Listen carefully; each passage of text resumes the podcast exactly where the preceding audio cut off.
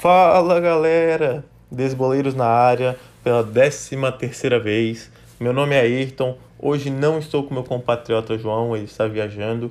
E como a gente vai fazer um mini podcast hoje, que é em especial para um jogo importantíssimo do Campeonato Brasileiro, você já deve saber qual é. No domingo a gente tem Flamengo e Internacional no Maracanã, o jogo que pode decidir o campeão brasileiro. É, o jogo é às quatro da tarde, como eu disse, no Maracanã.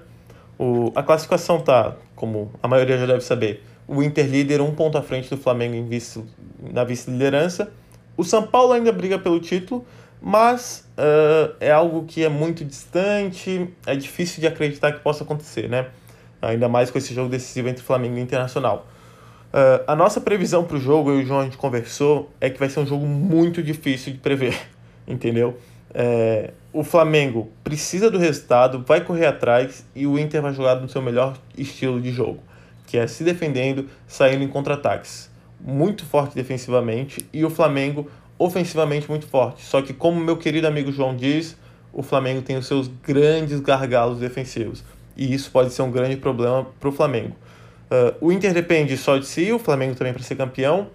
No caso, o Inter precisa de um empate contra o Flamengo e uma vitória no próximo jogo. Já o Flamengo, para não depender de mais ninguém, precisa das duas vitórias.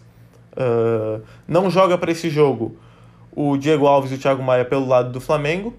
E do lado do Inter não joga o Bosquilha nem o Guerreiro e o Rodrigo Moledo. Bosquilha e Guerreiro já eram ausências certas. O Rodrigo Moledo é uma ausência notável que fazia uma ótima dupla de zaga com o Vitor Cuesta, que ao longo do brasileiro vem melhorando. Então, o que, que eu posso dizer, pessoal? O, o Flamengo deve pressionar, deve jogar em cima, precisa do resultado no Maracanã, infelizmente estádio vazio, mas o Flamengo tem um elenco melhor e quer esse título e não tem outra hora melhor para buscar do que no confronto direto. Já o Inter vai ficar atrás, acuado, o empate é bom para o Inter, mas mesmo assim não vai deixar de atacar. São dois times que vão bem certos do que vão fazer no, no jogo e isso todos esperamos. É, o Flamengo em cima, o Inter retrancado, só que se você pensar em questão de, de elenco, o Flamengo tem o melhor elenco, mas o Inter vem apresentando bom futebol. Então, se você está pensando que o Flamengo é favoritíssimo para esse jogo, já ganhou só porque no Maracanã e porque tem melhor elenco, apresenta melhor futebol, peraí, o tempo do Jorge Jesus já passou. O Flamengo oscilou muito nessa temporada, vem crescendo agora nas últimas rodadas, mas ainda tem seus problemas defensivos. Já o Inter, no fim do brasileiro, nas últimas 12 rodadas, no segundo turno inteiro, o Inter veio crescendo de uma maneira exponencial. Então, na minha opinião, mesmo que o jogo seja no Maracanã, que o Flamengo seja uma equipe melhor, é, eu creio que o Inter tem um certo favoritismo para esse confronto. Ah, um favoritismo de ganhar? Não. Um favoritismo de conseguir um resultado em prol da conquista do título. Na, na Bet365, tá dizendo que o, que o Flamengo tem uma odd de 1,70 para ganhar. É, é super favorito. O Inter para ganhar tá dando 5,25. É, eu não iria de Inter ganhar e também não iria de Flamengo. Para esse jogo, que vai ser um jogo movimentado, é, o Desboleiros opinaria da seguinte forma: não dá para prever um vencedor, mas dá para prever uh, quem pode sair melhor no jogo e como esse matchup casa melhor. Na minha opinião, na opinião do João, provavelmente, que isso a gente não chegou a comentar, é que o, o melhor, a melhor aposta para esse jogo é a dupla chance do Internacional, é Inter ou empate. Mesmo que o Flamengo pareça o favorito, mesmo que jogue em casa, mesmo que tenha o melhor elenco. Eu acho hoje o time do Inter mais organizado, apresentando um futebol mais consistente e mais seguro para se apostar o dinheiro ou para se acreditar que vai ser campeão.